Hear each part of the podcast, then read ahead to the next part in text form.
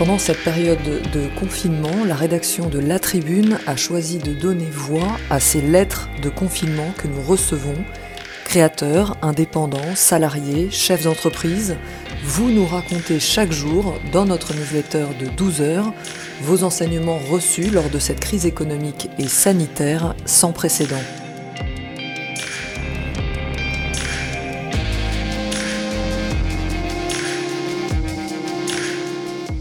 Le monde de l'après-Covid-19 par Sanjay Brahmavar, CEO de Software AG. Extrait. Il existe un véritable intérêt à déployer l'IoT, l'Internet of Things, dans nos sociétés après la crise du Covid-19.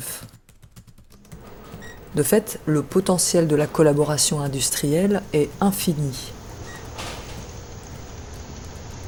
À l'heure où la crise incite les États européens à la relocalisation, l'après-crise ouvre la voie à d'autres modèles pour l'industrie. Si les fournisseurs d'énergie et les consommateurs interagissent intelligemment pour créer des réseaux de proximité, il est possible d'espérer voir une forte diminution des gaz à effet de serre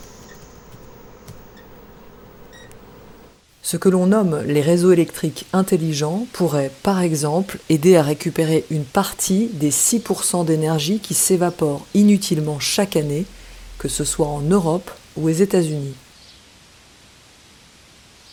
Certaines prévisions à l'horizon 2030 montrent que les énergies renouvelables aideraient à la production de 50% de l'énergie nécessaire pour l'Union européenne.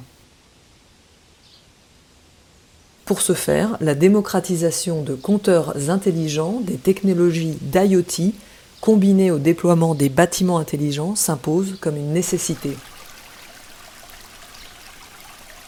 Car oui, la consommation d'énergie provient aussi pour beaucoup des activités personnelles dans les foyers qui sont nécessaires au confort.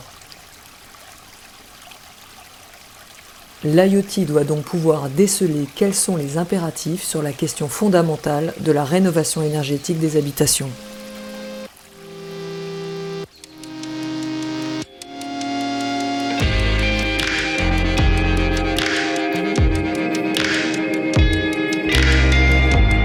Proposez vos textes ou vos sons à la rédaction de La Tribune pour une réalisation Milky Lab Fabrique Audiovisuelle Musique I'll Follow You par Density and Time. À demain.